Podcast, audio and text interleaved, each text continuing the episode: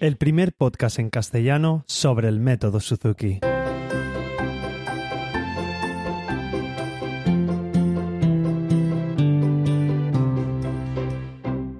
Hola a todos y bienvenidos. Soy Carmelo Sena, profesor de guitarra Suzuki, y a través de este podcast me gusta compartir mi experiencia en el día a día como profesor y todo lo que sé y voy aprendiendo sobre esta fascinante filosofía de vida que es el método Suzuki.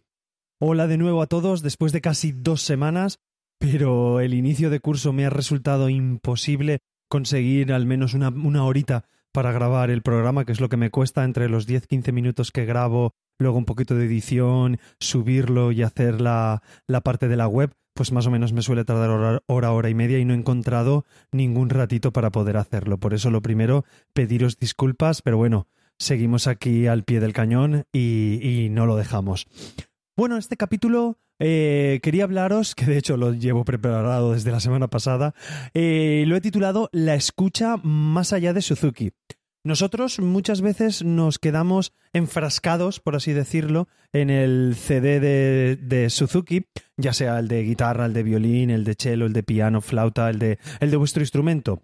Y bueno, primero remarcar que una de las de los pilares básicos del método Suzuki o uno de la parte más importante es la escucha, ya sea de fondo o sea de escucha activa. Que, que, llamamos nosotros. Es, ¿Por qué es importante de fondo? Es importante de fondo porque tenemos que siempre hacer referencia a cuando aprendemos el lenguaje materno. Nosotros a los niños y a las niñas, a los bebés, pues les decimos papá, mamá, casa, mesa, coche, les decimos una palabra y a lo mejor, bueno, en mi caso yo decía papá muchas veces a mis hijos y, y ellos intentan pues repetirlas o la balbucean. Entonces nosotros nos centramos en este apartado, pero ellos no dejan de escuchar de forma indirecta eh, nuestras conversaciones, no dejan de escuchar a los adultos hablar. Entonces, por esto es importante que haya, aunque sea de fondo, una escucha completa del CD de, de Suzuki, de las canciones que van van a escuchar más adelante.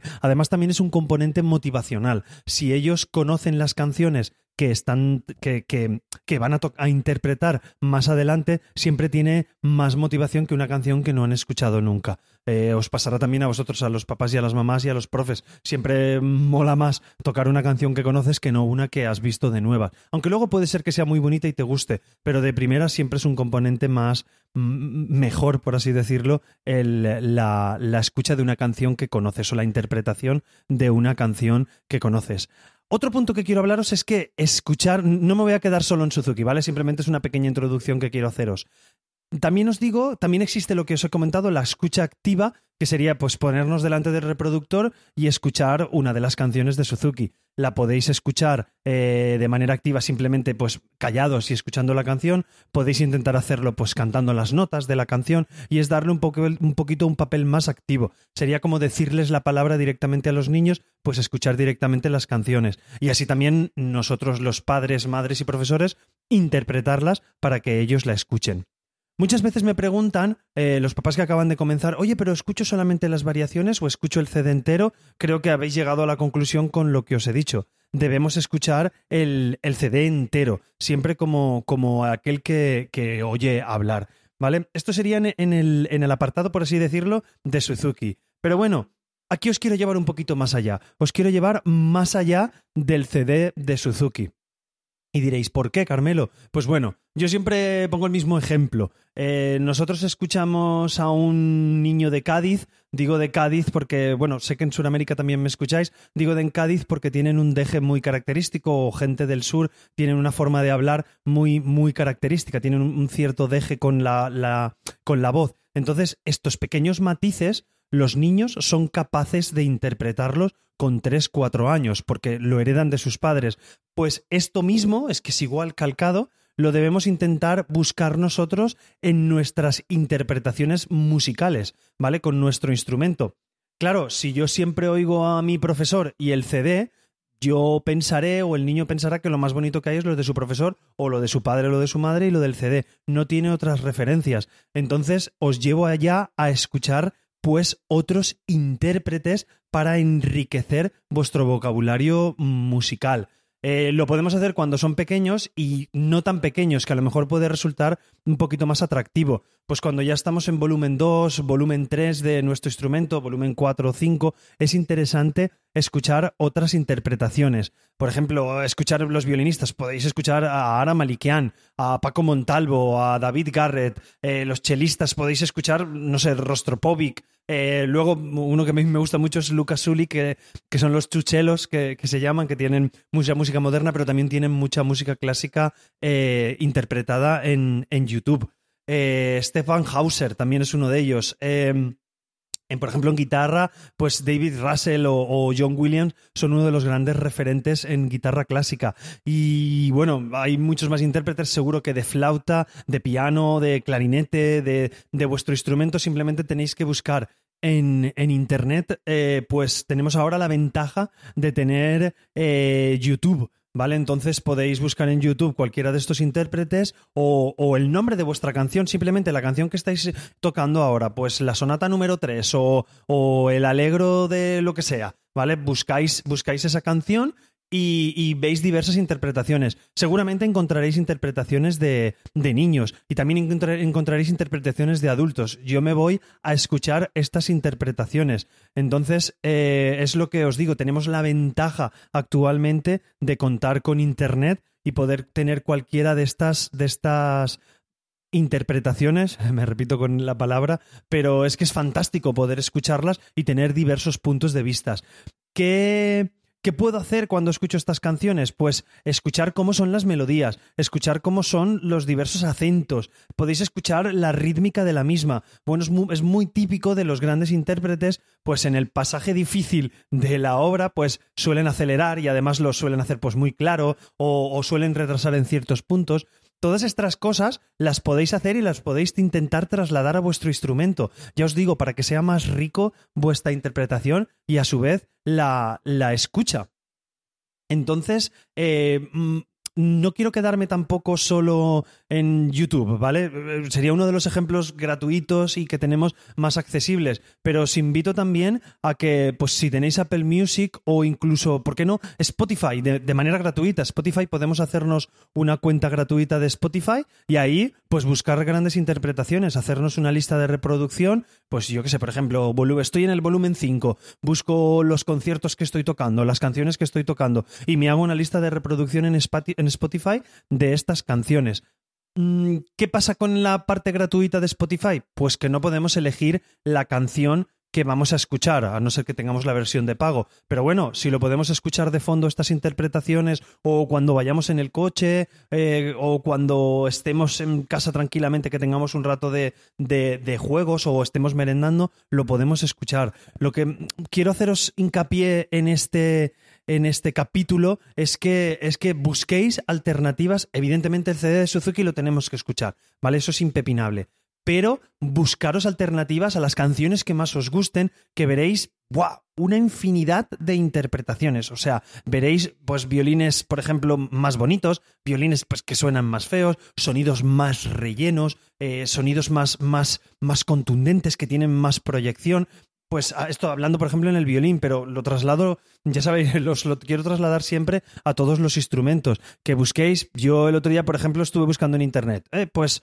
los mejores intérpretes de piano, que a lo mejor no lo son, pero bueno, seguro que tienen interpretaciones muy chulas que podéis escuchar. Os invito entonces a, a buscarlo. Con esto también quisiera hablaros de lo importante que es leer música, ¿vale? Sobre todo a niveles más altos. Me estoy quedando en la escucha de más allá de Suzuki, pero quiero teneros también la importante que es leer, porque mucha gente me dice, no, no, yo la partitura no me hace falta saber la rítmica porque lo escucho aquí, lo escucho allí. Bueno, bueno es posible que en unos años seamos grandes intérpretes de nuestro instrumento y puede ser que haya un compositor que nos haga una obra para nosotros. Eso ha sucedido muchas veces en, en, la época de la historia de la música. Imaginaros que hacemos una que nos hacen una obra para nosotros o que simplemente vamos a un sitio donde vamos a estrenar una obra. Pues es súper importante leer, es importante tener clara la lectura porque son obras que posiblemente nunca se han grabado y nunca la, tenemos la posibilidad de escucharlas. Por eso, aunque tengamos la capacidad de escuchar con las ventajas que tenemos en Internet en la actualidad, no os quita que debamos trabajar un poquito la lectura. Sobre todo, pues a partir de volumen 3, volumen 2, volumen 3 para arriba, es importante que tengáis un inicio en la lectura, hablar con vuestro profesor o vuestra profesora, o incluso seguro que, en vuestra escuela, pues también implementan a lo mejor una asignatura de solfeo, no lo sé, verlo, valorarlo, y si sois profesores los que me escucháis y no lo tenéis contemplado, pues intentar valorarlo en vuestra escuela, el, el poder tener un apartado de lectura. No, no a lo mejor como asignatura, os estoy diciendo asignatura, pero podéis incluso incorporarlo dentro de la lección individual o, o incluso dentro de la lección de grupo, también con diversos juegos. Ya, si, os apetece, os, os, haré un capítulo con diversos juegos que hago yo con respecto a la lectura del, instrumento en la clase grupal y la verdad es que hay bastantes piques con los alumnos a la hora de, de leer en partitura. Suena así un poco raro, pero, pero bueno, es así, se emocionan bastante cuando hacemos estos juegos. No me quiero enrollar más, que ya me paso de los 10 minutos, y deciros esto, que gastéis un ratito que ese día que a lo mejor nos hayamos llegado tarde o que nos hemos ido fuera y que no tenemos el instrumento, pues en cualquier situación aprovechad y buscar las interpretaciones y escuchadlas. Oye, y si os gustan, pues guardároslas en vuestros favoritos. Ya os digo, está YouTube, más sitios, Spotify, está Apple Music, está también SoundCloud. No sé si lo conocéis, es una plataforma donde la gente sube sus audios, pues hay interpretaciones, en el caso yo he encontrado algunas de guitarra muy, muy, muy interesantes de los volúmenes de guitarra Suzuki, seguro, segurísimo que hay de violín, de cello, de piano, de flauta, clarinete, eh, metales, que además es una de las últimas incorporaciones al mundo Suzuki, se han incorporado los, los metales, así que tenemos un nuevo grupo de, de, hará un año o así que se incorporaron los metales y se está creando esta familia dentro de la familia Suzuki, valga la redundancia. Y nada más, solo espero que busquéis mucho en YouTube y en estos sitios donde os he dicho y encontréis músicas que os interesen y las hagáis vuestras. Sobre todo es que las hagáis vuestras. Cuando una persona habla, no, es que yo he estado muy influenciado de joven, mi estilo se parece al tal, simplemente es que ha escuchado mucho a esa persona, ha, ha, estudiado sus canciones y ha copiado esas melodías en el sentido de copiar. Pues hacerlas vuestras, coger lo que os guste, lo que no os guste, cogerlo de otro e intentar manejar la música a vuestro antojo. Que no sea la música la que os maneje a vosotros, sino manejar vosotros como os apetezca. Para eso debemos conocer un montón de cosas. Y nada más, solamente deciros que no quiero despedirme sin antes animaros a que me escribáis valoraciones positivas o me pongáis cinco estrellitas en la plataforma donde me escuchéis y que os suscribáis porque así haréis más visible el podcast y más gente podrá conocerlo. Os propongo un nuevo reto que os lo he dicho alguna vez, contarle a algún papá o mamá de vuestra escuela que conocéis este podcast, que es un podcast medianamente interesante, que de vez en cuando ponemos una cosa interesante sobre Suzuki y solo espero que con lo que voy aprendiendo yo ayudaros un poquito en este viaje de la metodología Suzuki.